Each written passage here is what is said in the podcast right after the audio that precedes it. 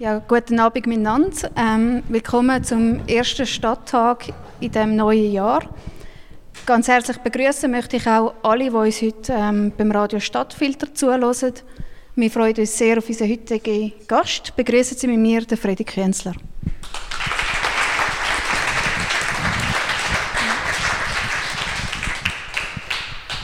Dankeschön. Freddy Künzler ist Internetunternehmer und Lokalpolitiker aus Winterthur. Er ist Chef vom Internetanbieter Init7 und politisiert für die SP im Stadtparlament.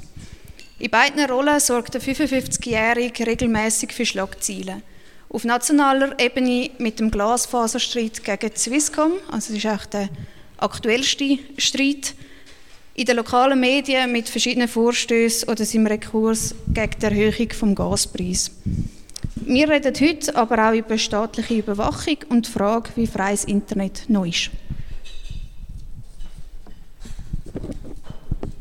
Freddy, deine Biografie kommt ein Bild recht näher, das man so hat, äh, von einem Menschen, der eine IT-Firma gründet. Du hast eine Lehre gemacht als Fernmelde-, Elektro- und Apparatemonteur bei Sulzer und dann aber das Studium als Elektroingenieur am Tech nach nur sechs Wochen abgebrochen. Dein erste Netzwerk hast du mit dem Kollegen in der WG gebaut. Wie, wann ist dir klar geworden, dass du mit dem quasi eine Firma gründen willst und dein Geld verdienen? Ähm, ja, das ist natürlich viel später passiert. Also, äh, das ist so ums Jahr 94, 95 gewesen. Wir haben dort so die ersten PC mit Linux ausgerüstet und nerdige Sachen gemacht und das hat mich alles fasziniert und das war spannend gewesen. und äh, mich hat immer fasziniert, äh, Netzwerke zu bauen mit verschiedenen Systemen, also nicht nur von einer Sorte. Äh, und, und ja, dann hat sich das so über die Zeit ergeben. Wir hatten dann irgendwann einmal eine Standleitung und ein paar Server und äh, dann hat man noch www.domain.ch irgendwie für 100 Franken pro Monat verkaufen. Äh, und das ist alles lässig und das hat mich fasziniert und irgendwie ist das immer ein bisschen grösser geworden. Also gelebt habe ich eigentlich hier als, als Freelancer, äh, ich habe Netzwerke gemacht für, äh, für verschiedene äh, Kunden und das hat mein, mein Lohn zahlt oder mein Einkommen gezahlt und, und irgendwann ist dann eben die Frage gekommen, ja, das Internet, das ist jetzt spannend, das machen wir jetzt richtig. Und zu diesem Zeitpunkt, das war 1999, haben wir ein bisschen Geld zusammengekratzt bei Freunden und Familien, und, also wie sagt man, FFF, Friends, Family and Fools. Ähm, es, äh, äh, mein Vater, der auch da sitzt, hat uns ein paar Franken 50 gegeben. Ich habe ihn zurückgezahlt mit gutem Gewinn, also ich habe kein schlechtes Gewissen. Äh, äh, genau, also wir haben fast alle ausgezahlt, wir sind jetzt noch vier Aktionäre, aber das sind äh, jetzt eigentlich alles Freunde und das ist sehr schön. Genau, du sagst es, ähm, heute verdient Init7 so viel Geld, dass ihr zum Beispiel auch euch könnt leisten könnt, um den FCW zu sponsern. Ähm, bis dahin ist es aber ein weiter Weg gewesen. Du hast mir erzählt, zwei Jahre ähm, nach der Gründung sind ihr fast pleite gegangen. Ja, wir sind eigentlich zweimal in der Geschichte fast pleite gegangen. Zuerst äh, haben wir ein, ein paar Fehler gemacht, so Lehrgeld gezahlt und haben die Kurve gekratzt. Das war vielleicht etwa im 2000 gewesen, oder 2002. Das ist ja da, wo der, der, der, der Crash war an der Börse mit all diesen, ähm, äh, also man sagt, der Dotcom-Crash ist ja der Netzsabrer-Zeit gewesen. Der hat uns zum Glück nicht betroffen, weil wir sind ja nicht irgendwie durch Venture Capital finanziert gewesen, sondern eben durch Fools äh, und, und haben dann äh, Kurven aber gekratzt. Ähm, äh, zum Glück da zu diesem Zeitpunkt haben wir noch nicht wirklich Löhne müssen zahlen, sondern äh, ich habe ja genug äh, Geld verdient mit Consulting ähm, und, und dann äh, ist das dann aber stetig immer ein bisschen grösser geworden und immer ein bisschen äh, spannend geblieben. Und dann die zweite Krise ist dann etwa 2009 gekommen, nach der Finanzkrise. Da sind ein paar Fehler passiert. Dort habe ich auch wirklich jemanden müssen entlassen. Äh, wir haben dann damals entschieden... Wir Was für Fehler? ja, äh, falsch budgetiert, optimistisch gewesen, irgendwie zu wenig gut, Mahnwesen nicht funktioniert. So das Übliche, was man als KMU alles falsch machen kann. Ähm, und, äh, und irgendein Kunde dann irgendwie wirklich sehr viel nicht gezahlt. Äh, also es war wahrscheinlich ein Betrüger. Es passiert halt, äh, es ist nicht so dramatisch, wir haben Kurve gekratzt, ich habe hier vielleicht etwa acht, neun Leute gehabt und wir haben dann einen, müssen, also wirklich Leute müssen abbauen und wir haben dann entschieden, wir tun nicht den Lehrabgänger entlassen, sondern den, ähm, äh, Chef von, von diesem Team, weil der einfach am teuersten war und der hat aber auch sofort wieder einen neuen Job gehabt. Also es war nicht dramatisch, gewesen, aber es ist gleich eine Zäsur. Und, äh, und, und ever since ähm, äh, sind wir von, von Krisen eigentlich mehr oder weniger verschwunden geblieben. Das ist schön. Ähm, ja, genau. es ist ja, wenn ich dich richtig verstanden, ein Geschäft, wo sehr teuer, also man hat höhere Investitionen, um mal quasi reinzukommen. Ähm, hat man einfach irgendwann die kritische Grenze überschritten und ab dann ist es dann gelaufen, oder ja. wie muss man sich das vorstellen? Also es, es, die Industrie funktioniert, skaliert sehr gut. Also ich kann einfach sagen, wenn wenn, äh, wenn wir 100 äh, Kunden haben, dann kostet die jetzt 1000 Franken als Beispiel. Und die nächsten 100 Kunden kosten dann nicht 1000 Franken drauf, sondern nur 500 Franken drauf. Und darum skaliert das extrem gut. Und darum ist die Gier aber auch in dieser Industrie sehr gross äh, von irgendwelchen Investoren und äh, Börsenspekulanten und so weiter. Aber es ist natürlich so, und das wollte ich dann nicht, äh, nicht verschwiegen, also ich, wir sind in einer, tatsächlich in einer Industrie, die gut skaliert und darum ist dann eben auch so ein Engagement wie der FC Winterthur möglich. Ja. Wie zeigt sich dann die Gier, die du da gesprochen hast? Ähm, die zeigt sich dass ähm, zum Beispiel bei ähm, grossen Provider, dort zählt eigentlich nur der ARPU. Der ARPU, das steht für Average Revenue per User.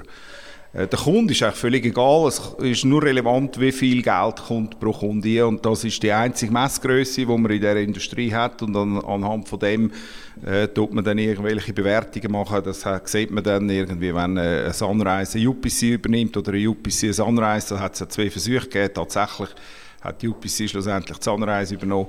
Also, und, und daran stellt man fest, das Ganze, was da abgeht, das ist nicht unbedingt das, was ich möchte. Äh, ähm, es, es, ist, es ist irgendwo ein bisschen widersinnig, äh, dass, dass, man, dass man gar nicht darauf schaut, was überkommt der Kunde für einen Service, sondern der Kunde ist eigentlich der Aktionär. Und das ist bei fast allen ähm, grossen Providern ist das so. Der Kunde ist der Investor und der Kunde, der eigentlich der Kunde ist, das ist nur irgendein Betriebsmittel. Ähm, etwas, was auch noch speziell ist an dieser Branche und ja, das ist bei euch nicht anders. Wie alle Provider nutzt Init7 die Infrastruktur von der Swisscom, der Ex-Monopolistin, und ihr zahlt Miete dafür. Ähm, und das ist auch eine spezielle Beziehung. Also ihr seid einerseits Kundin von der Swisscom, ihr seid aber auch im Wettbewerb mit der Swisscom und ihr seid immer wieder Gegenpartei in so juristischen Auseinandersetzungen wie jetzt gerade. Darum würde es mich interessieren, wie würdest du den Beziehungsstatus beschreiben? Ähm, oh, komplizierte Frage. Also, ich muss, muss vielleicht ein bisschen ausholen. Ähm, in der Telekommunikation gibt es so verschiedene Vorleistungsstufen. Äh, es gibt zum Beispiel eine Glasfaserleitung. Und die Glasfaserleitung, die ist äh, typischerweise von, von der Glasfaserdose von der Wohnung bis in die Zentrale. Und dann gibt es die zweite Vorleistungsstufe, das ist Elektronik, die man installiert, um nachher die Glasfaserleitung zu beleuchten, sagen wir dem. Das sind ja äh, tatsächlich optische Transceiver wo, oder äh, optische äh, Kuppler, die man, äh, wo man dafür braucht. Und dort drauf rauf, nochmal, dort baut man als Provider den Internetservice. Also wir reden von Layer 1, 2, 3. Ähm, ja, ich will hier nicht langweilen. Äh, aber das sind die drei Vorleistungsstufen. Und je nachdem, wo man als Provider einsetzt, als Vorleistungsstufe, braucht es ganz andere Fähigkeiten. Also zum den Layer 1 bauen, das Glasfaserkabel bauen, braucht man zum Beispiel Tiefbauexpertise. Und die habe ich selbstverständlich nicht. Wir, unsere Expertise ist, ist im, bei der Elektronik und im, im Internetservice selber. Das heißt, wir kaufen die tiefste, die tiefste Vorleistung ein und bauen darauf auf ähm, ähm, den, den unseren, unseren Service. Äh, äh, umgekehrt äh, verlangt man auch nicht einem Tiefbauer, dass er rauskommt mit, mit, äh, mit, mit, mit den Internetdiensten, die man dann macht, sondern er nutzt die dann einfach. Und wir haben dann keine Ahnung ähm, äh, von Tiefbau. Also inzwischen habe ich ein bisschen Ahnung, aber äh, nicht wirklich Expertise. Und, und dann ist manchmal kommt der Vorwurf, dass man halt dann sagt, ihr investiert ja gar nichts, nur weil wir nicht selber mit den Gummistiefeln im, im, im Graben unten und dort ein Kabel ziehen. Ähm, so. Und die unterschiedlichen Vorleistungsstufen, die machen es dann eine Art manchmal schwierig, weil Swisscom als Marktführerin ist ja äh, auf, allen auf allen Vorleistungsstufen tätig. Oder? Das heißt, die bauen alles, das ist eine vertikale Integration. Und dann hat man je nachdem manchmal den Konflikt, oder? Dass man sagt, ja, sie nehmen viel zu viel Geld für die Vorleistung und verkaufen dann den, äh, der Endservice viel zu wenig, statt dass man auf jeder Leistung, auf jeder Vorleistung bis zum Endservice Wie viel Geld nehmen Sie denn? genügend Marge nimmt, oder? Wie viel Geld?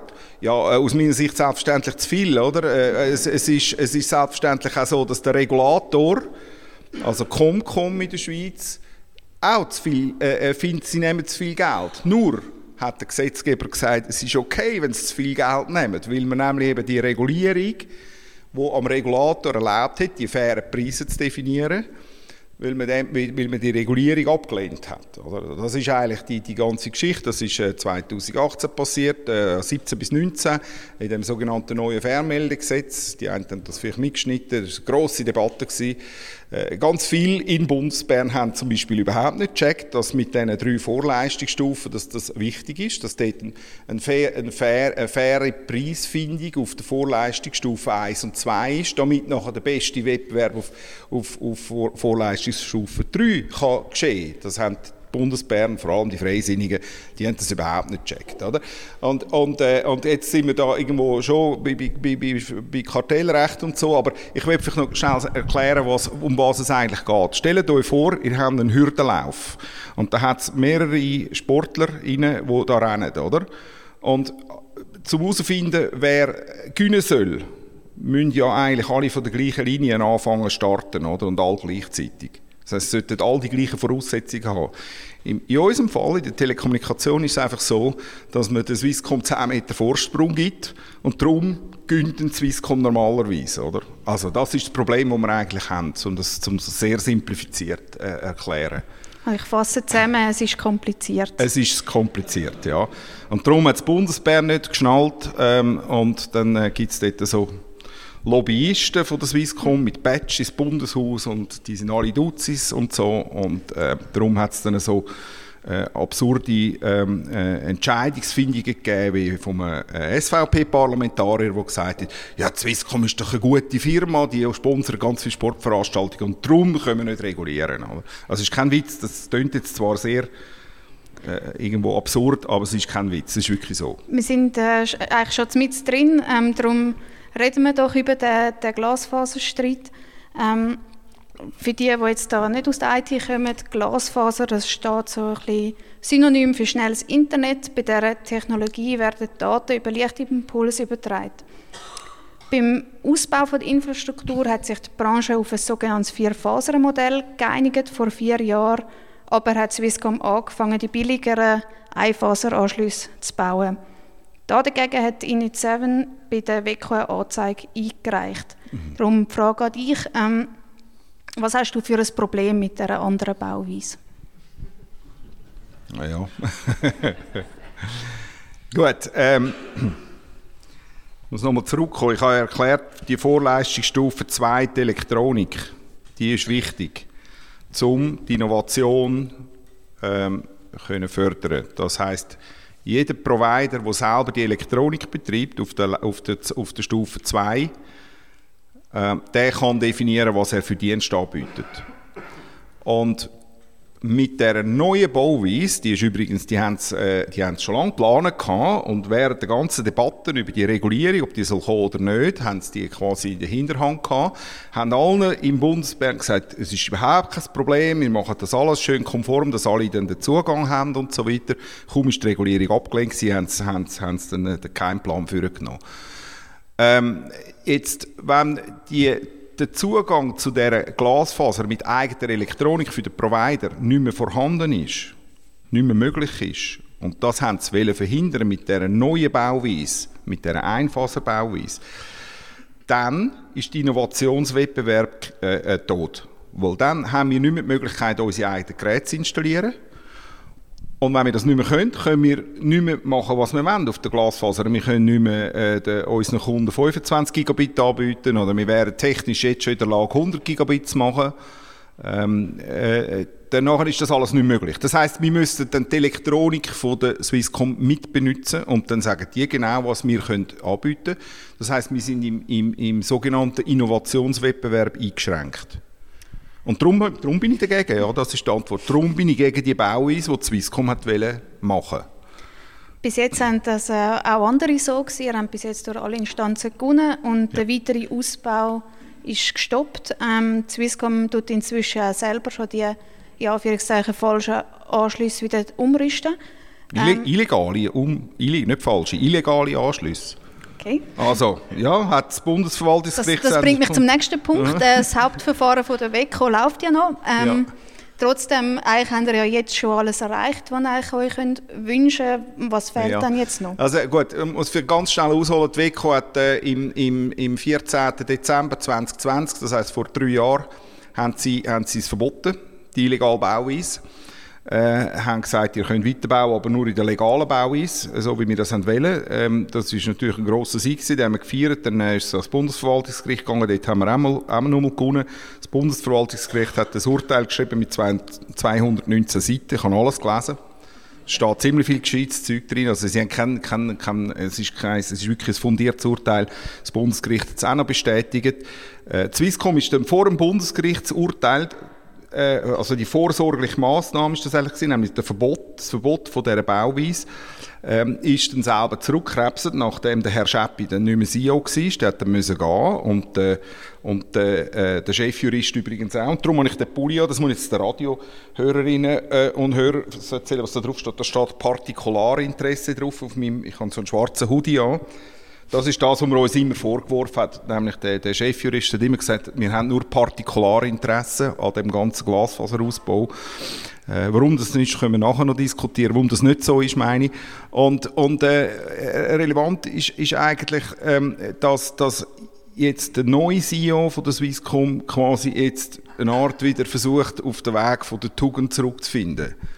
Nämlich, also man muss, man muss wissen, es sind wahrscheinlich um die 700'000 Anschlüsse illegal gebaut worden in dieser Zeit, weil, wo die WECO gesagt hat, Über das aufhören. reden wir dann noch. Die ja, Frage wäre gewesen, was dann jetzt noch fehlt, ähm, weil er ja jetzt schon das Ziel erreicht haben, quasi, ja, ja also ich meine, das Hauptverfahren läuft natürlich noch. Also die WECO hat noch nicht äh, entschieden. Sie haben mal gesagt, der Entscheid kommt Ende 2023. Und darum habe ich dann auch gefunden, ja, mein, unser Stadthalter, findet heute statt, weil dann mutmaßlich der Entscheid da ist. Der ist jetzt noch nicht da. Äh, ich habe jetzt gerade äh, heute erfahren, dass er irgendwann im Q1 sollte kommen. Wir äh, wissen noch nicht genau, das Q1 geht noch relativ lang, also vielleicht ist es März oder so, wir wissen es nicht. Der, ha das, Haupt, der Haupt, das Hauptverfahren, nämlich die, die Untersuchung, die die Wettbewerbskommission durchgeführt hat, die ist immer noch pendent. Und die relevante Frage, was jetzt dort eigentlich noch auskommt, also was, was sie werden entscheiden, sie werden nicht ihren provisorischen oder ihren vorsorglichen Entscheid umstoßen, das ist alles gegessen. Aber relevant ist noch die Frage, wie hoch ist Kartellrechtsbuß, wo Swisscom wird müssen zahlen. Das ist das Einzige, was eigentlich so aus, aus für, für die Öffentlichkeit noch relevant ist oder was noch interessiert. Was denkst du? Äh, wir, haben, wir haben in der Firma ein Gewinnspiel gemacht. Ähm, wir haben gesagt, die Person, wo die, also ich meine, es, auch ein Buß geht natürlich dann noch zum Bundesverwaltungsgericht und nachher zum Bundesgericht, das ist klar. Wir haben gesagt, die, es zählt die Zahl von der ersten Instanz und äh, um das Gewinnspiel geht, also eine Prognose, sind etwa 25 Leute von unserer Firma mitgemacht, äh, äh von 425'000 Franken bis zu 3,3 Milliarden. Das ist äh, theoretisch, also ihr lacht jetzt, aber das ist, das ist der, der, der, der rechnerisch höchste Betrag, den das Kartellgesetz vorsieht. Das sagt nämlich 10% vom Umsatz kumuliert über drei Jahre. Und äh, der Umsatz von der Swisscom ist etwa 11,1 Milliarden im Jahr. Also das könnt ihr jetzt schnell milchbüchlemässig aufrechnen. Äh, also die, die 425'000 gesagt haben, die haben wahrscheinlich Milliarden und Millionen verwechselt, aber das äh, passiert, passiert äh, auch den Experten. Also ich Du ich, hast die Maximalzahl in die Nein, nein, nein, nein. Ich, äh, ich meine, Sie werden natürlich argumentieren, dass ein grosser Teil vom Umsatz auch mit Mobilfunk, wo ja gar nicht involviert ist in die ganze Geschichte, oder mit Fastweb Italien und so, ähm, die letzte Kartellrechtsbuß, die sie bekommen haben, war 333 Millionen. Gewesen. Ähm, das ist, das ist, äh, das ist äh, glaube Sportrecht oder irgendetwas. Die vorletzte war irgendwie 186 Millionen gewesen. Also, äh, äh, wenn man natürlich tiefe Buß macht, dann ist, die, dann ist die Weko nicht mehr glaubwürdig. Es muss eine hohe Buß sein. Ich persönlich äh, glaube, es wird eine zehnstellige Zahl sein. Aber ich würde es mega feiern, wenn die Zahl 777 Millionen wäre. Oder? Das, das wäre jetzt genau die richtige Buß aus meiner Sicht. Ja. Jetzt würde mich natürlich auch die, ähm, die Zahl von euch interessieren. Und zwar, was hat dich, respektive die Firma, der Rechtsstreit bisher gekostet? Oh, das haben wir nicht ausgerechnet. Ähm, Ich, ich, wir, gehen, wir gehen jedes Jahr ähm, eine sechsstellige Zahl mit dem Eis am Anfang aus für Legal. Also für, für äh, äh Anwälte, für äh, Verfahren, für äh, Verfahrenskosten. Wir unterliegen ja manchmal auch, das ist wie im Fußball, da kann man nicht jeden Match gewinnen. Man muss einfach die wichtigen Spiele gewinnen. Das ist bis jetzt gelungen. Ähm, und ja, das, das eine und das andere, dann, kostet es halt irgendwie etwas. Äh, wir haben jetzt für den Glasfaserstreit vom Bundesgericht 10'000 Franken äh, als Parteientschädigung bekommen. Ähm, für, für, für die vorsorgliche Massnahme. Äh, aber äh, wir haben, da, eben, dass es ja nicht um uns geht, haben wir dann äh, die, die 10'000 Franken gespendet für, für zwei Spleißgeräte, die man damals zu diesem Zeitpunkt in der Ukraine sehr dringend gebraucht hat um zerstörte Telekom-Infrastrukturen zu reparieren. Ähm, und ja, also es, es, geht in dem Fall nicht um uns, sondern es geht um die Volkswirtschaft, oder? Und das für die nächsten 30 Jahre. Du hast vorher gesagt, also du hast von 700'000 Anschlüssen geredet. Ich habe mal noch eine Zahl von einer halben Million gelesen. Ähm, auf jeden Fall wegen dem Streit mit der Swisscom können all die Anschlüsse nicht in Betrieb genommen werden. Für die Betroffenen bist du also der Mann, der quasi zwischen ihnen und einem schnelleren Internet steht. Das macht ja, äh, das, ja sicher der eine oder andere hässlich. Verstehst du den Ärger? Das sehen die einen so, ja. Das sehen die einen so. Äh, Swisscom hat das auch sehr überall immer kolportiert. Das sagen die kleinen, die kleinen Provider aus der Deutschschweiz, vor allem in der sie das erzählt. Äh, es ist nicht so, weil, weil wir wissen ja, dass die WECO schon bereits drei Wochen, nur drei Wochen, nachdem Swisscom äh, angekündigt sie wollen 1,5 Millionen bauen nach dem neuen System, hat die WECO bereits interveniert und Vorab, äh, Vor, Voruntersuchung gestartet. Also wir sind eigentlich erst etwa ein halbes Jahr später ins Spiel gekommen mit unserer Anzeige, nämlich im September 2020. Es ärgert mich auch, dass ganz viele äh, Leute äh, nicht können, ähm, ihren, ihren Glasfaseranschluss benutzen können. Es sind schätzungsweise jetzt etwa so 300.000, 400'000 aktuell. Ein Teil ist schon umgebaut worden, äh, am, am, anderen Teil sind sie noch dran. Äh, macht man natürlich auch nicht von heute auf morgen, obwohl Swisscom ja sehr, also vor allem Cablex, das ist eine sehr gute äh, Maschinerie. Also die sind in der Lage, äh, 30'000 Anschlüsse äh, zu realisieren pro Monat, oder? Und das heisst etwas. Also ich finde, ich find, die machen das wirklich gut. Technisch sind die Leute absolut fit. Äh, mit den Gummistiefeln und so, also ja. Ähm, und, und, und auch sonst, ähm, jetzt was hätte man können machen ähm, ich, ich bin der Meinung, die Schuld ist eigentlich der Verwaltungsrat von der Swisscom, weil der nämlich abgelehnt hat, mit der WECO über ähm, eine einvernehmliche Lösung zu, äh, äh, zu, diskutieren und einen Weg zu finden, wie man eigentlich aus dem Schlamassel rauskommt. Und es würde mich nicht wundern, wenn äh, die eine und die andere Verwaltungsrätin von der Swisscom nach der nächsten Generalversammlung dann nicht mehr wäre, oder wenn dann die Bus gekommen ist. Ähm, ja, also ich hätte auch Handboten dazu. Wir hätten, wir hätten, äh, wir hätten können, äh, zusammen etwas aushandeln, Swisscom, die WECO und so, dass wir irgendwo eben hätte können Fürsche machen, aber sie haben das nicht wollen, oder? Du hast vorher schon angesprochen, ähm, es steht ja auch auf deinem Pulli der Vorwurf vom Partikularinteresse. Mhm. Du hast gemeint, das sage ich nicht so, aber man kann ja nicht von der Hand weisen, dass deine Firma profitiert von dem. Ähm, nein, eigentlich haben wir einen Schaden. Also wir, wir, also können, wir, wir, wir, hätten ja viel mehr Anschlüsse verkauft, wenn jetzt irgendwie die 400'000 äh, äh, Anschlüsse in der Vermarktung wären, die jetzt gesperrt sind, oder wie viel das immer genau sind, wenn wir, wenn wir jetzt die, die Abonnement hätten können verkaufen. Also nicht, nicht 400'000, aber ein paar, ein paar von diesen Anschlüssen mit uns hätten können realisiert werden, hätten wir ja tatsächlich einen, einen, einen, einen Mehrertrag von der ganzen Geschichte. Ja. Also die Blockade schadet uns selber auch. Jetzt kann man natürlich diskutieren, wer ist schuld. Und äh, da, da wir ja in dem ganzen Glasfaserstreit ja höchstens eine kleine Parteientschädigung bekommen, für Anwaltskosten, für meine schlaflosen Nächte etc., dann, äh, äh, ist es, dann, dann, dann deckt das ja noch nicht unseren tatsächlichen Schaden, den wir davon haben. Und äh, über das müssen wir dann je nachdem im Zivilverfahren noch reden. Ja. ja. Ja, du hast äh, gesagt, schlaflose Nächte. Du hast einen genau. Pulli an, wo das draufsteht. Du mhm. hast auch, nachdem der Vorwurf gekommen ist, ähm, Plakat aufhängen lassen vor dem Swisscom-Hauptsitz. Genau. Dort steht Innovation statt Monopoly Ja. drauf. Du hast den ehemaligen CEO auch mal als traurige Schlaftablette bezeichnet. Das steht irgendwo im SMD, gell? ja, genau. Im, im, Da fragt man sich schon, wie persönlich nimmst du die, die ganze Geschichte? Ich meine, äh, um was geht es? Es geht in dieser Geschichte, dass äh, äh, äh, der Marktführer in der Schweiz, in der Telekommunikation, hat eine Remonopolisierung wollen von der, von der, von der, von der Telekommunikationsinfrastruktur. Und was heißt das Monopol, oder? Es bedeutet, und das ist jetzt meine persönliche Schätzung, also es ist so, in diesen Gebieten in der Schweiz, wo wir keine Glasfaser haben, wo der Wettbewerb nicht spielt, wo man die Auswahl hat zwischen einer müden Kupferleitung und einem ein bisschen weniger müden äh, äh, TV-Kabel-Internetanschluss und beides kostet irgendwie 70 oder 80 Stutz. Man zahlt einfach für einen viel schlechteren Service etwa 20 Franken mehr. Und jetzt kann man das schnell so milchbüchlemässig aufrechnen, zweieinhalb Millionen Haushalte betroffen, äh, nächste 30 Jahre und so weiter. Und dann äh, ist dann vor allem noch der, viel krasser ist für den, für den Business-Sektor, also für, für Gewerbekunden, Geschäftskunden. Äh, die zahlen bis zu achtmal, zehnmal mehr äh, auf dem Land raus für einen Service, der erst noch schlechter ist als in der Stadt.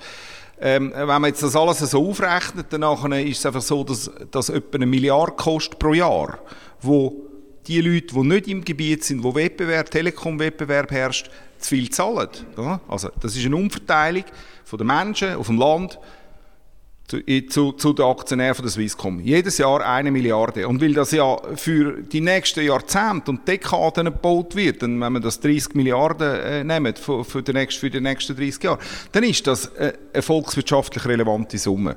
Und darum geht es eben genau nicht um uns. Darum kann ich auch auf meinem Pulli schreiben, Partikularinteresse. Es geht nicht um uns als, als Firma. Ich meine, ich könnte, wir könnten auch gut Geld verdienen mit, mit, mit, anderen, mit anderen Business. Äh, und ich habe genug Ideen, was wir auch noch machen können. Oder? Aber es geht nicht um uns, sondern es geht um die Infrastruktur von der Schweiz und um, um die volkswirtschaftliche Bedeutung von dieser Telekom-Infrastruktur. Glasfaser ist aus meiner Sicht eigentlich ein Service Public. Ja. Und äh, wenn man das nicht macht, dann nachher kann man zum Beispiel auf Deutschland schauen, dort haben sie es total versichert, oder, was Glasfaser betrifft. Also ja, wir kommen, wir kommen vom Thema ab, aber Ja. es gibt ganz viele abschreckende Beispiele. Zum das Thema noch abschließen, weil wir haben schon viel zu lange darüber geredet. Du hast ja am Anfang mal gefunden, ja, es langt mir eigentlich zum drei Minuten über, äh, über den Glasfaser. Ähm, ja, du hast, du hast gefragt, äh, reden. ähm, Genau, also du hast am Anfang das Bild von dem Hürdenlauf ähm, gebraucht und eigentlich ist es ja so, eben alle sollten die gleichen Konditionen haben. Es hat auch schon so Fälle gegeben, ähm, der liegt ein weiter zurück, der eine Fall, wo ich gerade darüber reden wollte, wo, wo sich herausgestellt hat, das ist nicht so. 2005 hast du Tiefpreisverträge zwischen der Swisscom und der Migro publik gemacht, wo, wo eben herausgekommen ist, dass das, nicht, dass das nicht immer der Fall ist. Und du hast mir im Vorgespräch gesagt, du seist wegen dem fast ins Gefängnis gekommen und die Polizei hat deine Computer beschlagnahmt. Ja, genau. Das du auch so am SMD rausgefischt. Ich habe gedacht, das käme nie mehr raus. So, äh, ähm, ja genau. Also ich habe ich hab zu diesem Zeitpunkt äh, ähm, äh, für äh, Tochtergesellschaft vom Mikrokonzern geschafft, ähm, als, als, als, als Freelancer, als Consultant. Habe dann ein Netzwerk äh, gemacht und so und dann äh, ist dann aus dem, aus dem äh, Migro Konzern Dunstkreis sind mir die Verträge, äh, die Konditionen zugespielt worden, wo ähm, Swisscom der Migro offeriert hat. Und die sind wesentlich besser und günstiger gewesen als unsere, also der Init 7, ihre eigenen Wholesale-Verträge. Und dann habe ich gefunden, ja, das kann es nicht wirklich sein. Und, äh, und dann habe ich, äh, äh, habe ich dann die, die äh, Verträge ich dann publiziert und das äh, hat dann ein paar Köpfe gerollt, schlussendlich in der, in Swisscom rein. Äh, weil, weil es ist natürlich dann so gewesen, dass dann andere Grosskunden, Credit Suisse, und ich weiss jetzt auch nicht mehr wer alles, die sind dann natürlich, haben, gesagt, die haben dann ihren Account Manager antanzen und gesagt, ja, aber mir jetzt auch, oder? Äh, bessere Deals. Äh, ich, man hat mir dann vorgeworfen, ich hätte, ich hätte verstoßen gegen den Hacker-Paragraph, das Strafgesetzbuch 143, der heisst äh, Eindringen in fremde Datenbestände, das wäre ja illegal, aber, äh, aber da ich ja nur ein Mail empfangen habe in meiner E-Mail-Box, hat man mir dann das nicht können können anweisen. Trotzdem haben sie dann irgendwie meine, meine Computer beschlagnahmt und untersucht und so. Und äh, so gesehen ist das, ist das natürlich eine, eine, ja, ein bisschen unschöne Erfahrung gewesen, aber eine, eine glimpfliche. Also ich habe ich hab durch das sehr viel gelernt, oder, wie die ganzen Prozesse so abgehen, Strafverfolgung mit Internet und so. Und es war ja noch sehr eine frühe Zeit, gewesen, oder? Also ich meine 2005 hast du gesagt, ist das gewesen? Also ich meine, da haben wir noch keine Internetüberwachung gehabt eigentlich, oder? Aber trotzdem, weil ja nichts verschlüsselt ist, war zu diesem Zeitpunkt und heute ja eigentlich auch noch ganz wenig verschlüsselt ist im E-Mail-Bereich, äh, äh, sind die einfach äh, auf Deutschland gegangen und haben gesagt, GMX, äh, hol mal die, die GMX-Adresse, die ich da, äh, damals benutzt habe. Und äh, ja, there we go, oder? Also. Du hast äh, die Stichwörter gesagt, es steht äh, Internetüberwachung, über das möchte ich nämlich als nächstes reden. Die Republik hat letzte Woche, meinte ich, ähm, ja, in einer... 14 Tage, glaube ich. Okay. Oder vorletzte, ja, ist ja gleich, ja. Vor kurzem in einer Recherche aufdeckt, dass der Staat uns alle überwacht und das, obwohl der Schweizer Nachrichtendienst vor der Abstimmung das Gegenteil beteuert hat. Du bist damals im Referendumskomitee von der, von der Abstimmung über das neue Nachrichtendienstgesetz. Ähm, wie überrascht hat dich, wie fest hat dich das überrascht, was jetzt die Republik da geschrieben hat? Ja gut, ich bin natürlich vorgewarnt gewesen. Also ähm, Adrienne hat ja mich auch zitiert in, in, in paar. Also Adrienne ist die Journalistin, wo, wo die Geschichte gemacht hat bei der Republik. Äh, sie hat mit mir ja vorher schon geredet. Sie hat, mir, sie hat mich auch vorgewarnt, dann und dann kommt und so. Ähm, ich meine grundsätzlich, ich bin nicht überrascht, dass wir überwacht werden, oder? Wir erinnern euch alle noch an Edward Snowden, oder? Eine grosse Geschichte, jetzt ist dann auch verfilmt worden und so weiter.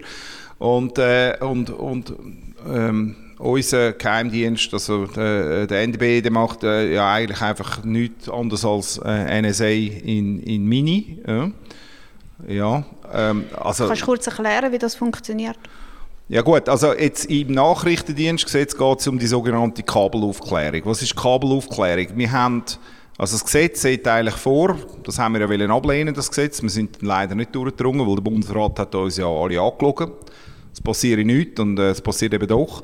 Ähm, also Kabelaufklärung äh, ist, wenn eine Leitung, eine Internetleitung von über die Schweizer Grenzen ausgeht, dann hat der Geheimdienst gemäß Gesetz das Recht, dort einen, einen, einen Wiretap zu installieren oder eine, äh, den, den Datentraffic quasi, wo über die Leitung läuft, alles zu kopieren. Und auf Speichern und dann wird das gespeichert und danach wird, wird äh, wird dort äh, die, die, die, die Daten, die werden aussortiert, also äh, Videodaten, äh, wenn jemand Netflix schaut, das ist alles nicht so relevant, ähm, das wird aussortiert und relevant sind aber zum Beispiel, wer schreibt wem wann E-Mail, wer kommuniziert wann mit wem. Ähm, und, und nachher wird das Ganze gespeichert und für, man weiß nicht genau, wie lange behalten, man weiß nicht genau, wo sie überall anzapfen und so weiter, oder? Und bei uns, soweit ich weiß, weil ich weiß auch nicht genau, wo überall meine Glasfaserleitungen durchgehen, wo ich, wo ich miete. Soweit ich weiß, passiert das bei uns noch nicht, oder? Und jetzt äh, hat ja, äh, das, das Ganze wird ja von, von, äh, in Zimmerwald gemacht, vom ZEO, Zentrum für elektronische Operationen. Dein Kollege Till hat es aufgeschrieben im Lampot-Artikel heute. So, ja. Und wir sagen ja nur Zimmerwald und äh, das ist so ein bisschen, ja so ein bisschen hinter dem Mond, aber sie sind eben nicht so hinter dem Mond. Also das ist, das ist irgendwie so ein Kaffee in, Ber in, in der Berner Aglo. Ähm, und jedenfalls, dass die, die tun jetzt irgendwelche Sachen überwachen. Und da wir da sie nicht sagen, was, ähm, wissen wir es alles nicht, alles nicht so genau. Und die haben uns jetzt einen Fragebogen geschickt, vor etwa zwei, drei Monaten ähm, wir müssen jetzt Auskunft geben über unser Netz und wo wir überall unsere Infrastruktur haben und wo, wo wir überall angeschlossen sind und so weiter. Also sie wollen viel mehr wissen, als das Gesetz eigentlich vorsieht. Und äh, was Wie reagieren die darauf? Ähm? Also ich habe jetzt zuerst mal zwei Fristenstreckungen gemacht, oder? Also das, ja, das, wir haben jetzt mal Frist bis, bis, bis, Ende, ähm, äh, bis Ende Januar noch, um den Fragebogen zu machen. Ich werde sicher nicht alles ausfüllen.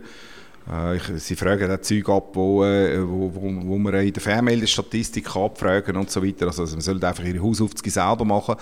Ähm, äh, jetzt, ich weiß jetzt zum Beispiel seit heute, dass ein, ein anderer Provider, ich weiß nicht, wer es ist, ähm, äh, ich weiß auch nicht genau, ob der den gleichen Status hat wie mir, aber äh, es ist jetzt bereits äh, äh, der, der, Case, der Fragebogen oder mindestens ein Fragebogen in dieser Art, ist bereits am Bundesverwaltungsgericht hängig. Oder? Man hat jetzt schon dagegen rekurriert. Ähm, ja, ich, ich meine, ich, Sie wollen zum Beispiel wissen, wo wir alle unsere Pops haben, dann würde ich sagen, schauen da auf dieser Karte und die Adresse könnt ihr bei der Swisscom fragen, oder? Also, äh, es, es, gibt, es gibt auch absurde Sachen, ja, aber, aber wir, wir haben tatsächlich, wenn ich recht selten, etwa acht Leitungen, die grenzüberschreitend sind. Also die gehen eigentlich äh, zum Beispiel von Basel nach Frankfurt oder von Genf sind wir jetzt gerade eine am Bauen nach, nach Marseille. Äh, wir haben vom, vom Tessin, von Chiasso eine Leitung auf, auf, ähm, auf, auf Mailand zum Beispiel, wo wir die, inter, die internationalen Interkonnektionen machen, die, die Verbindungen zu anderen Providern. Und wir wären nicht darum herumgekommen, Ihnen zu sagen, wir haben die Leitungen, oder? Und da kann ich vielleicht noch sagen, schicke eine Verfügung, wenn ihr euch da anschliessen wollt und die tue ich dann noch irgendwie durchfechten durch alle Instanzen durch. Aber wahrscheinlich wird es mir dann irgendwann abgelehnt werden, es sei denn, man killt das, das, das Nachrichtendienstgesetz auf politischem Weg wieder, oder? Ja.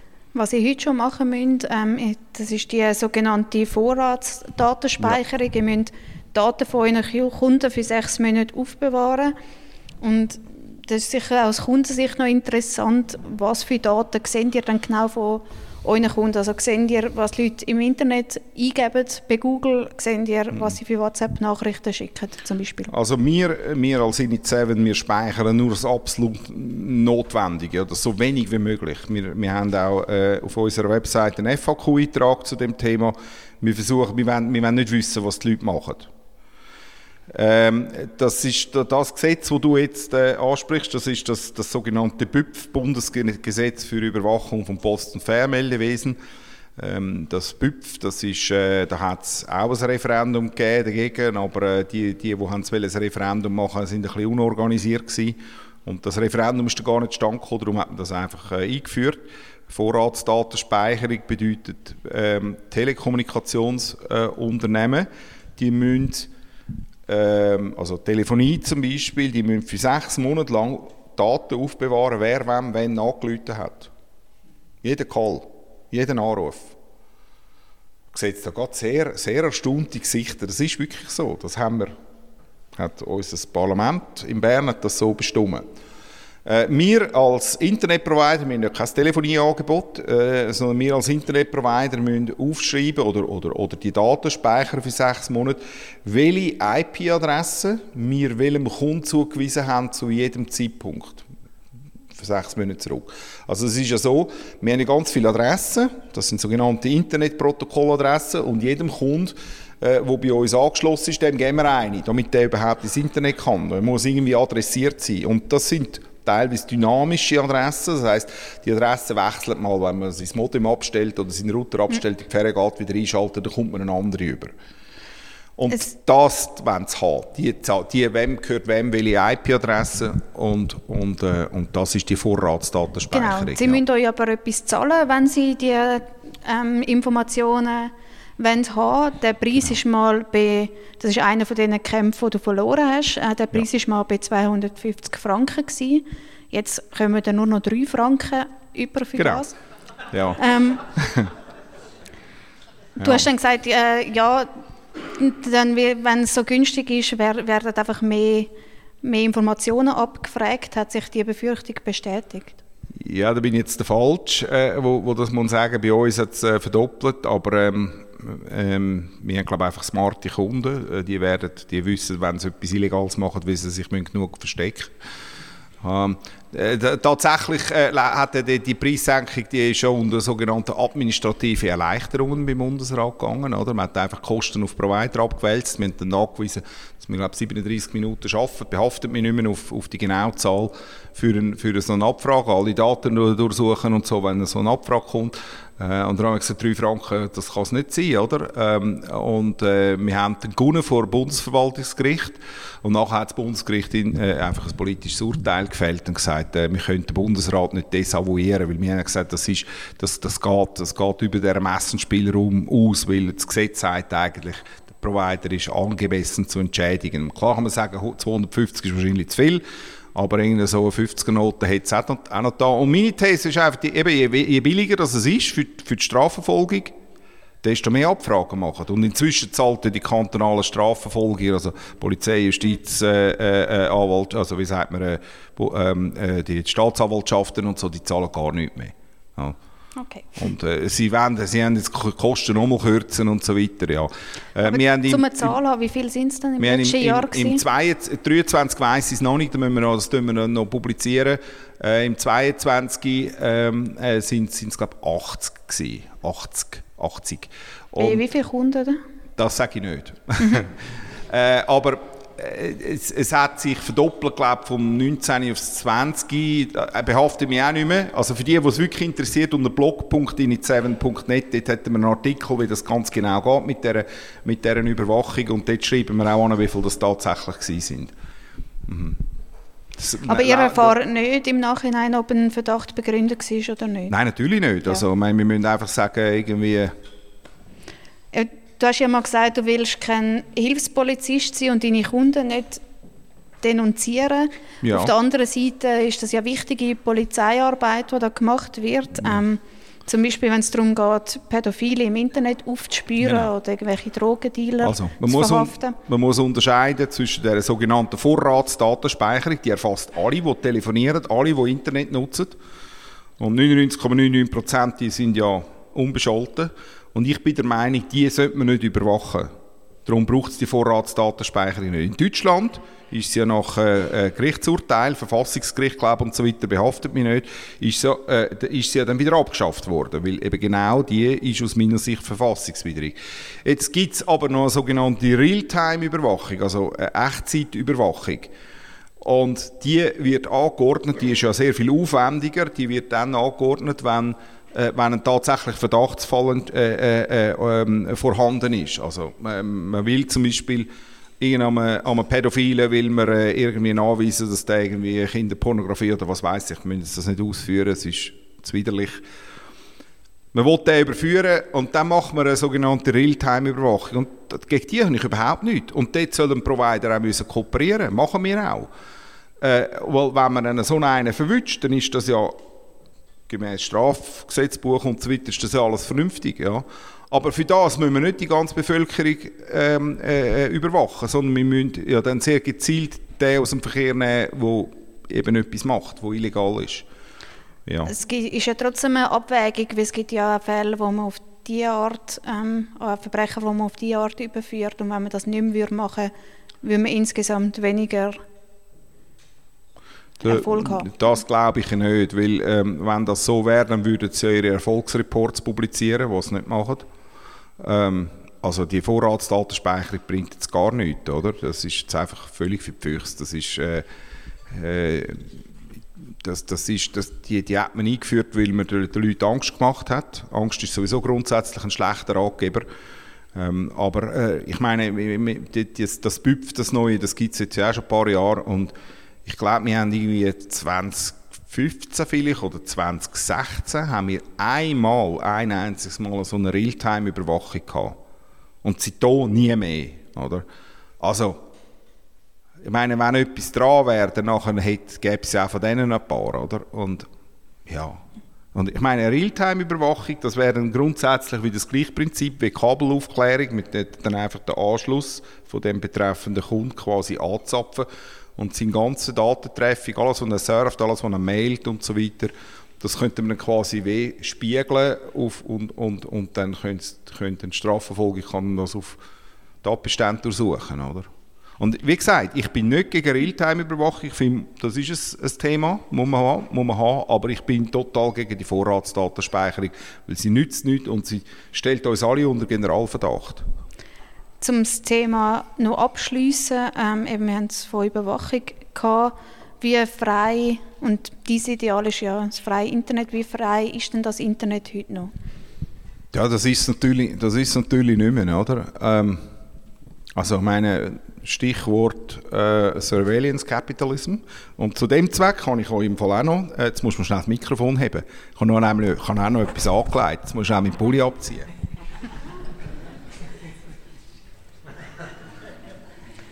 Das hättest du jetzt also einfach sagen können, es steht Facebook auf dem T-Shirt. Es ist, jetzt, es, ist echtes, es ist wirklich ein echtes Facebook-T-Shirt, ich das, das nur ganz selten an, um euch daran erinnern, ähm, äh, dass, dass, äh, dass all die, die Konzerne, die wissen wahnsinnig viel über euch. Alles, was ihr macht. Jeder Klick auf Amazon, jeder Shop, der irgendwie affiliated ist. Wenn ihr eine Wetter-App habt, äh, äh wie die Position überträgt, wo sind der, äh, jede Transaktion, die man macht mit Geld, irgendwie äh, Twinzahlung, was weiß ich und so weiter und so fort. Also die Konzerne, die überwachen das noch viel, viel, viel, viel mehr als die Strafverfolgung und da die, die, die böse Geheimdienste und so. Macht es nicht besser, äh, äh, macht es nicht besser, was, was Geheimdienst und die macht, aber ich meine, bei diesen Konzernen, bei den ähm, Facebooks und bei den Amazons und, und bei den Googles und so, dort weiss man wenigstens ja, was sie für ein Ziel haben mit dem Ganzen, nämlich möglichst viel Cash zu machen, oder? Möglichst viel Geld zu verdienen. Und ähm, ja, ich kann einfach nur daran erinnern, also es gibt ganz Haufen Methoden, wie man sich ein bisschen besser verschleiern könnte. Ich mache selber auch nicht alles, aber äh, so, es gibt das eine und das andere, wo man, wo man nicht machen sollte. Und ähm, ich denke, das ist tatsächlich... Ähm, Kannst du das ein konkretes Beispiel machen? Ja, dein YouTube-Verlauf wird zum Beispiel benutzt, um dir eine gezielte Werbung anzuzeigen, die dich soll beeinflussen soll, dass du irgendein Produkt kaufst oder so. Ich meine, ich, ich gebe euch ein Beispiel. Ich habe äh, vor ich glaube, anderthalb Jahren oder zwei Jahren ich irgendwann mal so einen Rucksack bestellt. Der ist aus China, North, North Ace heisst der, glaube ich. So ein super Rucksack, mega, ich würde ihn gerade wieder kaufen. Aber ich komme irgendwie, heute noch äh, zeigt es mir das blöde System noch irgendwie Werbung an von Black Friday, äh, North Ace, einfach so. Und so, warum komme ich immer noch die Werbung über, oder? Oder, oder, oder gibt es ja Leute, die haben, die haben ihre, ihre äh, Boxen, wo sie haben, äh, Alexa und so, äh, oder Hey Siri und so weiter. Ähm, ich meine, das Zeug, das lässt dir einfach zu, das musst du keine Illusionen machen, also das musst du einfach ausstecken, oder, oder, oder abschalten, weil, weil äh, und, und ich, ich meine, wenn man dann vor allem bei den Jugendlichen schaut, ich meine, wir, sind, wir, haben, ja, wir haben ja fast, ich wollte niemandem zu nahe treten, wir haben nicht viele Jugendliche da in dem, in dem Saal, vielleicht im Radio ein paar mehr, ich weiß es nicht. Ähm, aber die, die, gehen, die, die, sind ja mit dem aufgewachsen. Ich sehe es bei meinem 14-jährigen Sohn, oder? Und ich meine, was der für Datenspuren hinterlässt und wie, wie, wie wenig das auch in der Schule lernst über, über all die Themen, oder? Medienkompetenz und so, das ist dramatisch. Und ähm, ich, ich finde, ich find, wir müssen da irgendwo noch, noch viel bewusster umgehen damit. Und ich finde ja halt auch, dass ähm, uns Gesetzgebung diesbezüglich sehr im Stich lässt. Oder? Ich meine, wenn wir jetzt ein bisschen in die Zukunft noch schauen, künstliche Intelligenz, also Bilder, generierte Bilder und so, ihr, ihr, es, ist, es ist so krass, dass wir die Bilder nicht mehr können unterscheiden ist das ein echtes Bild oder ist das ein generiertes Bild. Und da ist, da ist der Gesetzgeber wieder total hinten drin, oder? Und ja, ich finde, ich find das, ich, ich weiß auch nicht, wo es angeht, oder? Aber ich, ich, ja, ja. Ich möchte zum Schluss noch vom World Wide Web zum, auf Winterthur zurückkommen, weil du bist ja auch da sehr aktiv. Ähm, nicht nur ein politisch engagierter Unternehmer, sondern da in Winterthur auch ein Politiker im klassischen Sinn. Vor bald 20 Jahren bist du der SP beigetreten und kurz darauf ins Stadtparlament gewählt worden. Was hat dich dort zu dem Schritt bewogen? Ja gut, also politisiert bin ich im, im 89 geworden. Das ist kurz vor der Armee, ersten Armeeabschaffungsinitiative GSOA. Und bei da, da, da ist man auch so ein bisschen friedensbewegt gewesen, oder? Also Murfall, Berlin und so, das sind so die Themen gewesen, so ab diesem Zeitpunkt.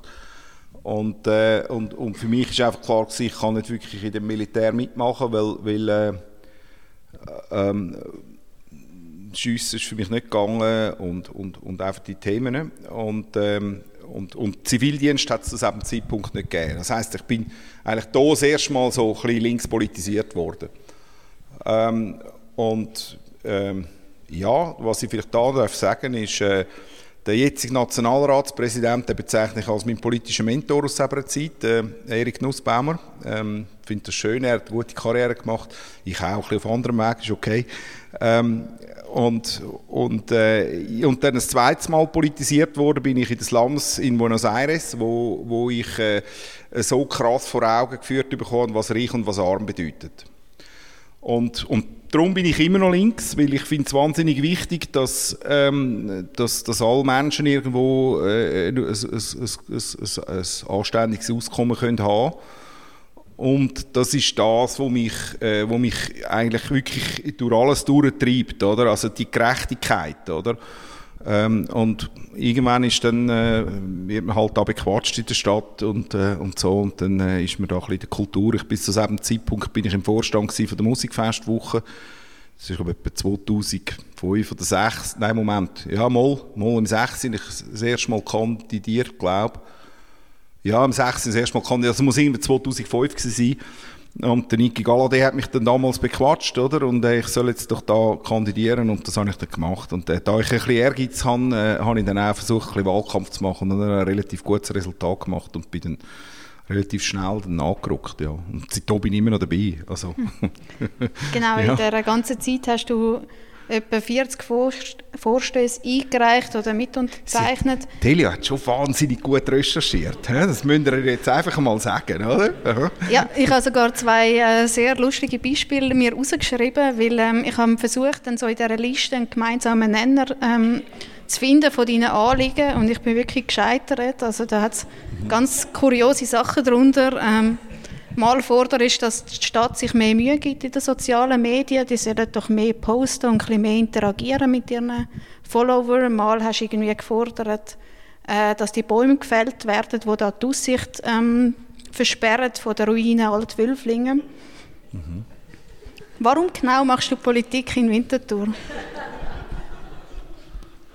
Ja gut, ähm, also ich, ich, ich finde es wichtig grundsätzlich, dass äh, sich alle in der Gesellschaft äh, nach ihren Möglichkeiten engagieren und äh, man hat mich gewählt für das und äh, ähm, ja, darum, darum versuche ich das Amt ähm, halt auszufüllen und, und etwas zu machen und nicht nur dort sitzen. Es gibt auch ein paar, die sitzen noch ein bisschen dort. Ähm, und äh, ja, jetzt, ich meine, konkret die alte Ruine Altwülflingen, das ist dann eigentlich noch witzig gewesen. Dort bin ich dann mal rauf mit, mit, mit meinem Sohn, der damals gerade Ritter aktuell gewesen, in, seinem, in seiner Entwicklung, ich glaube, fünf oder so, und dann haben wir ein bisschen Ritter gespielt dort oben und er hatte so eine Ausrüstung gehabt. Und dann bin ich auf dieser Ruine oben und sehe nichts mehr, oder? Und ich mag mich einfach erinnern, als ich selber als Kind dort oben war, hat man eine gute Aussicht gehabt und wir können mit so Autoskiwerfer im Brühlberg übermorsen und so und das war cool gewesen, der Nacht. Und, und, und dann äh, habe ich gefunden, wir müssen jetzt dort ein paar Bäume umtun. Und interessanterweise, etwa 14 Tage später, haben sie dann die ganze Ruine gesperrt, oder? Weil sie nämlich am Zusammengehen ist. Also die sind offensichtlich dann von der Verwaltung mal dort rauf schauen, äh, äh, ob das wirklich so ist mit, mit den Bildern, die ich da publiziert habe. Also jedenfalls ist dann die Ruine nachher ein paar Jahre lang gesperrt gewesen und man hat sie dann für viel Geld müssen sanieren, oder? Und das mit den sozialen Medien, das musst du natürlich wissen, wann ist das gewesen? Das äh, müsste man natürlich auch, auch, wieder in zeitlichen Kontext setzen. Also das, wir haben ja eine Entwicklung, die passiert. Äh, und, und man darf auch, finde ich, als Politiker äh, äh, gescheiter werden. Aber das, was mich natürlich schon treibt, das ist wieder Gerechtigkeit in, in ganz vielen Sachen. Und darum würde ich dir, glaube ich, widersprechen, wenn du sagst, du siehst überhaupt keinen kein, kein roten Faden in meiner in, in meinen Vorstößen, ja, also ja, ja, also ich muss jetzt da glaube nicht einverstanden sein.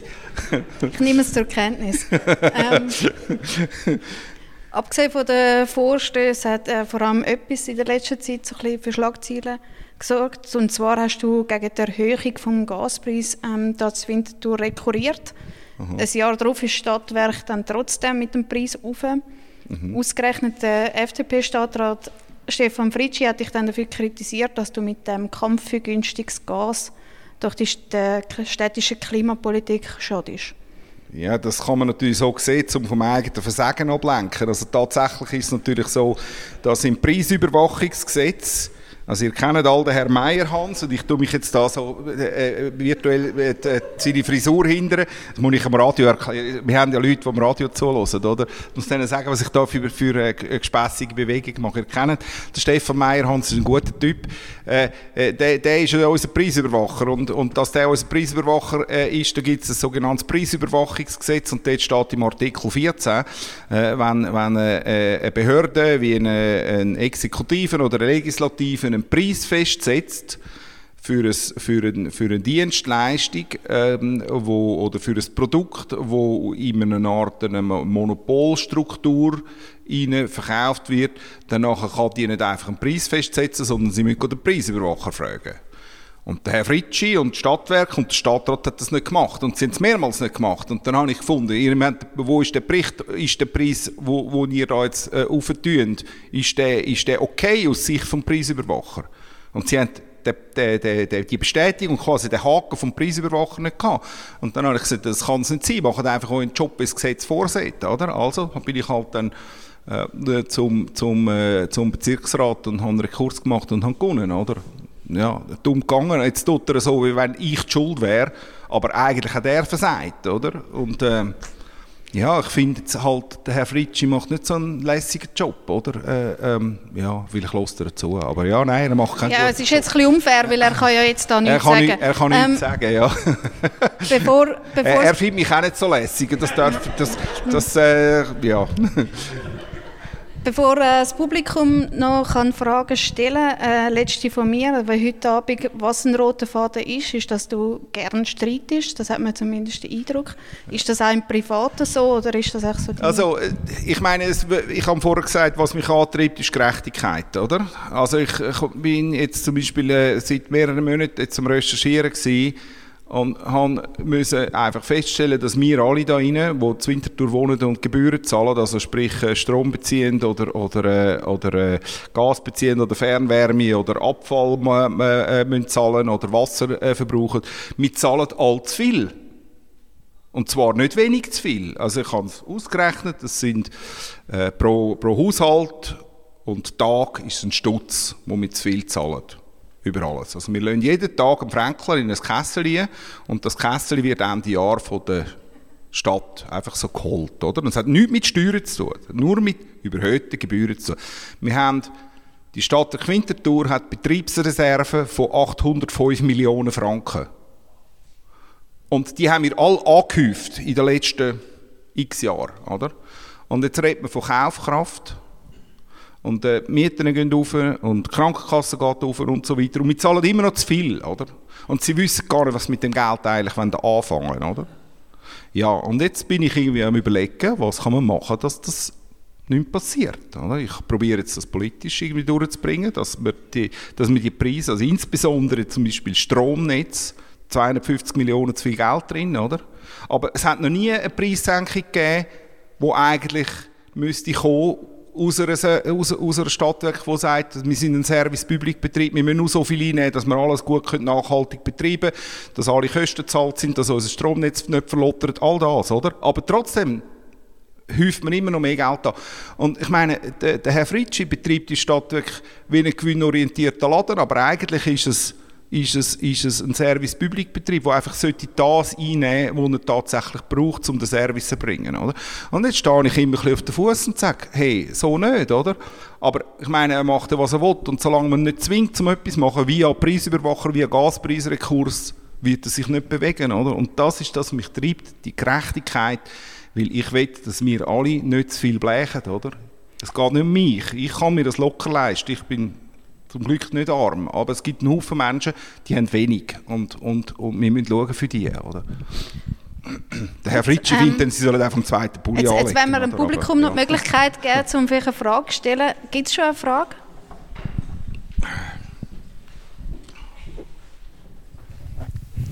Du hast gesagt, beim Nachrichtendienstgesetz, bei dieser Volksabstimmung, hat der Bundesrat das Volk angelogen, wegen dieser Überwachung, wo er gesagt hat, dass das nicht käme wäre da nicht ein Stimmrecht, oder wie sagt man, eine Stimmrechtsbeschwerde, das ist bei Unternehmenssteuerreform 2, ist das ja, glaube ich, auch gewesen, wo man auch, wo auch das Volk angelogen worden ist, wo man später erst gemerkt hat, wäre nicht da so etwas noch eventuell erfolgsversprechend oder ist das schon zu spät?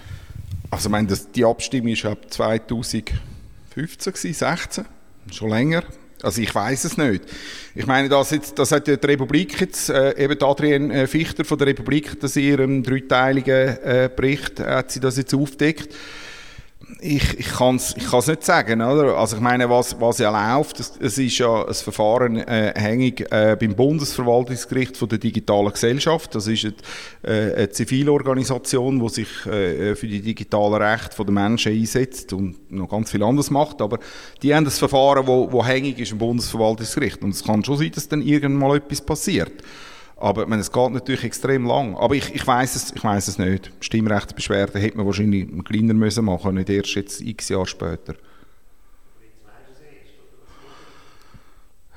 Ja, ich bin jetzt nicht sicher, ob ich der Richtige wäre, der das kann, wo das sollte machen. Aber also ich meine, wir, ja, befasst euch mit der digitalen Gesellschaft. Die machen gescheite Sachen. Das ist, das ist eine gute Organisation.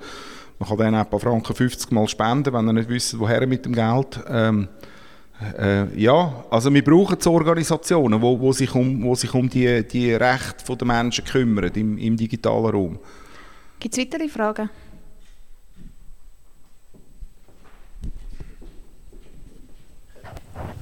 Äh, ich habe es nicht ganz begriffen mit der Vorratsdaten... Speicherung. Sicherung, Speicherung. Ähm, Realtime würde heißen, man tut einen überwachen und ertappt dabei, was er etwas macht. Aber ist es nicht so, dass jetzt, wenn die Staatsanwaltschaft herausfindet, dass jetzt irgendjemand hat ähm, Pädophilie hochgeladen und dann wissen sie ja, oder können herausfinden, äh, über welche äh, IP-Adresse das hochgeladen worden ist. Jetzt müssen Sie euch fragen, wer ist der Abonnent der am Freitag, am 2. Januar, am 15. die IP-Adresse hat?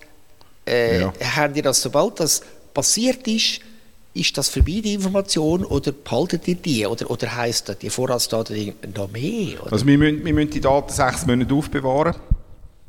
Wem wann welche IP-Adresse gehört hat oder wer wann wem telefoniert hat, während sechs Monaten wird das gespeichert. Ähm, es ist einfach so, dass es nichts nützt, weil ähm, einer, der ähm, irgendwie jetzt eben illegale Sachen macht, ähm, also ich gebe euch ein Beispiel, ich hatte einmal einen Fall, gehabt, ähm, da hat da hat's geheißen, es sei irgendwie eingebrochen worden, Online-Banking, irgendwie ein Betrugsfall, ein Versuch oder, oder tatsächlich. Und äh, es hat sich dann herausgestellt, dass das eben Anschluss äh, irgendwie im Hostel war, wo natürlich zig Leute den Anschluss brauchen, oder? Also, das, das ist ein, oder? Was es, warum das es nichts nützt. Und das andere ist, wenn jemand wirklich illegale Sachen machen im Internet, dann weiss er, wie man sich schützt, indem er seinen Traffic verschlüsselt, indem er äh, über das Tor-Netzwerk geht, äh, äh, oder indem er irgendwie einen Anschluss von einem Nachbarn missbraucht. Man kann irgendwie so ähm, zum Beispiel eine Wi-Fi-Antenne sehr gerichtet auf, auf, einen, auf einen Nachbar überzünden und dann dem seinen Anschluss Anschlussmissbrauch und der merkt nicht einmal etwas und so weiter. Es gibt zig Möglichkeiten, um, um seine Datenspuren zu verschlüsseln. Und wenn jetzt einer illegale Sachen machen dann ist er dann normalerweise ziemlich intelligent und macht das alles, oder? Und darum nützt die Vorratsdatenspeicherung nichts, weil man dann ja doch nicht die Person findet, die eigentlich etwas, etwas gemacht hat, oder? Das heißt, es ist, aus meiner Sicht ist es richtig, und ich meine, ich, ich bin jetzt nicht der Experte in, Sachen Polizeiermittlung oder so, aber die haben ihre Methoden, wenn irgendjemand sollte, ähm, verwünscht werden, dann findet man den auch ohne Vorratsdatenspeicherung. Ja. die sechs Monate, was tut ihr dann, müsst ihr aufbewahren? Also die IP-Adressenzuteilung, die genau. schon? Die ja, schon. ja wir, müssen, wir müssen aufschreiben, oder aufschreiben, wir, wir müssen die Daten behalten, ja. wem, wann, welche IP-Adresse gehört zu welchem Zeitpunkt. Genau, und wenn jetzt so einer äh, eben nicht so gescheit ist, und äh, viele Leute sind nicht ganz so gescheit oder so clever, äh, dann weiss man, wer das war. Aber erst dann, wenn ihr das könnt, der Behörde mitteilen. Also, dann hat der Abonnent, und dann könnt ihr schauen, dem sein Kompi äh, beschlagnahmen und weiss der Teufel immer. Also es nützt ja, vielleicht also we welcher, welcher Provider das ist, das sieht man anhand von der IP, von der Blöcke, von der Blöcke. Jeder Provider hat bestimmte Blöcke und die sind in einer öffentlichen ja. Datenbank. Ähm, und, und wenn, wenn jetzt wenn jetzt einer blöd ist, oder, dann äh, hat er es auch verdient, zum verwünscht werden, oder? Aber dann ist er ein Klickkrimineller, oder? Also, die, die, die wahren Verbrecher, die verwünscht man nicht mit dieser Methode. Und darum ist die ganze Übung total falsch, weil man stellt alle zusammen unter einen Generalverdacht. Und das ist das, wo, wo aus, in Deutschland hat man das als verfassungswidrig äh, äh, betrachtet.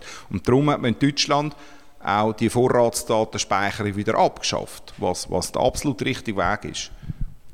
Für mich ist die Logik nicht ganz richtig, weil natürlich gibt es viel clevere. Aber es gibt auch andere, ich weiß von einem Fall, wo man dann so herausgefunden hat, das ist, glaube ich, bei GMX ist der gewesen, das ist die IP-Adresse. Nein, das wäre E-Mail. GMX ist E-Mail.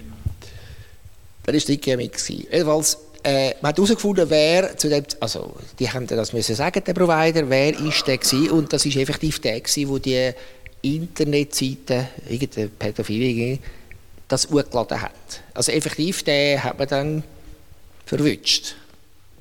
Allerdings hat er die Bilder nicht hochgeladen, weil er hat das für einen Freund die Seite aufgesetzt und hat dann Passwörter weitergegeben und hat gesagt, er hätte mit dem nichts mehr zu tun. Ist ja gleich, ist ja gleich, alles Thema. Aber, aber das, hat man, das, das, das, ist ja, das ist ja dann, wenn es einen konkreten Verdacht gibt.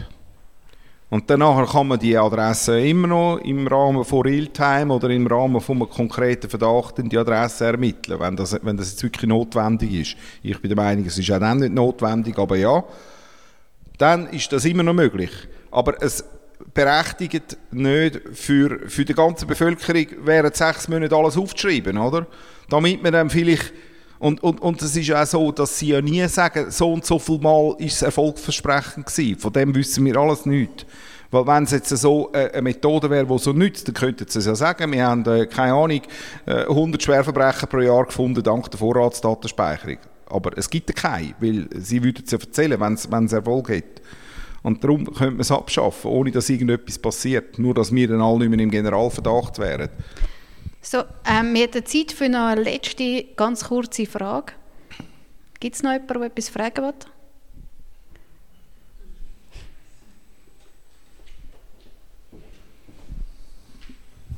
Du hast die 300'000 illegalen Anschlüsse erwähnt, die die Swisscom da in der Schweiz gemacht hat. Weißt du, ob es in der Stadt Winterthur auch so illegale gibt? Äh, nein, also es ist so, der Stadt Winterthur haben wir ja 2012 äh, darüber abgestimmt, um das Glasfasernetz zu bauen, nach der legalen Methode. Damals war die illegale noch gar kein Thema. Gewesen. Äh, das Glasfasernetz ist äh, gebaut worden, ist etwa im 2018 abgeschlossen worden. Das heißt, wir haben in der Stadt Winterthur ähm, haben wir eine Abdeckung von 99 Prozent. Das sind tatsächlich noch etwa 600, vielleicht inzwischen auch schon wieder ein paar weniger Häuser, die nicht erschlossen worden sind, weil der Eigentümer nicht wollen oder äh, es technische Probleme gibt oder äh, weil es irgendwie ähm, sie, sie reden bei Stadtwerk reden sie einmal von anderen Anspruchsgruppen. Also wenn man noch muss eine Straße sanieren muss, dann warten wir, um die aufzumachen, um dann noch ein Rohr reinzulegen, wenn auch gleichzeitig die Abwasserleitung gemacht wird oder so.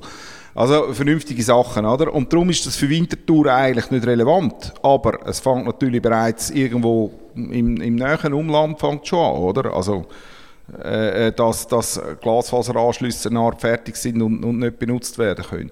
Und wenn du sagst 300'000, also ich, ich das sagen sie auch nicht bei der Swisscom, wie viel das genau sind. Ich kann die Liste wählen, aber ich habe eigentlich dass ich sie nicht bekomme. Ähm, weil es wäre irgendwie noch interessant gewesen. Aber äh, also es ist inzwischen ein rechter Teil ist umgebaut schon. Ein Teil, ähm, ein Teil ist im Umbau. Ähm, ja, aber in der Stadt eigentlich nicht. Mhm. Gut, ganz am Schluss. Ähm, der Glasfaserschritt läuft ja jetzt seit vier Jahren. Du weißt sicher oder hast dich vorbereitet für den Moment vom Entscheid. Was sind deine ja. Pläne, wenn ihr gewinnt und was sind deine Pläne, wenn ihr verliert? Ja, wir werden nicht verlieren. Also das, das wird nicht passieren. Äh, äh, weil ich meine, es ist ja so, oder? Also nehmen wir an, nehmen ein Szenario wäre ja, die WECO verhängt eine hohe Kartellrechtsbuß. Danach wird, nach einem Monat spätestens, wenn die Frist abläuft, wird Swisscom die, die, die, die Buß angefochten haben und es geht für das Bundesverwaltungsgericht. Das wird sowieso passieren, oder? Und wenn, wenn die WECO symbolische Buß äh, vergibt, dann werden wir selbstverständlich rekurrieren dagegen. Aber stell dir jetzt mal vor, es ist ja. alles fertig, es gibt keine weiteren Instanzen mehr, um Wenn er gewinnt, wie tun das feiern, wenn er... Oh, das weiß ich jetzt noch nicht. Also, ich werde wahrscheinlich schon Flaschen aufmachen oder so. Aber äh, ja, ich, ich, meine, am Ende des Tages, wie, wie, gesagt, es geht nicht um uns, sondern es geht darum, dass alle Menschen in der Schweiz eine Auswahl haben und nicht zu viel zahlen. Oder? Es geht darum, dass keiner ein Monopol kann missbrauchen kann. Oder? Und, und das, das, ist, das ist der Treiber. Es geht um Gerechtigkeit. Ähm, aber natürlich, ich meine, ja, ähm, äh, wenn, wenn's dann, wenn dann mal auf meinem Grabstein steht, äh, äh, äh er, er, hat gemacht, dass, dass die Glasfaser vernünftig gebaut worden ist in der Schweiz, dann nachher dann finde ich das noch schön, ja. aber das ist, das ist, das ist äh, ja, wir werden es wahrscheinlich schon feiern und irgendjemand wird den Preis bekommen bei uns, ja, das ist äh, in, der, in der Firma, weil, weil wir das Gewinnspiel, oder? Ja. ja, das ist doch ein schönes äh, Schlusswort. Frederik Künzer, danke dir ganz herzlich, dass du heute bei uns warst. Danke für die Einladung und danke fürs Interesse, mhm. ja, und dass ihr für mich Eintritt zahlt, das finde ich wirklich, das finde ich also, find ich also noch, noch cool, ja. Herzlichen Applaus für den Freddy Künstler. Danke vielmals.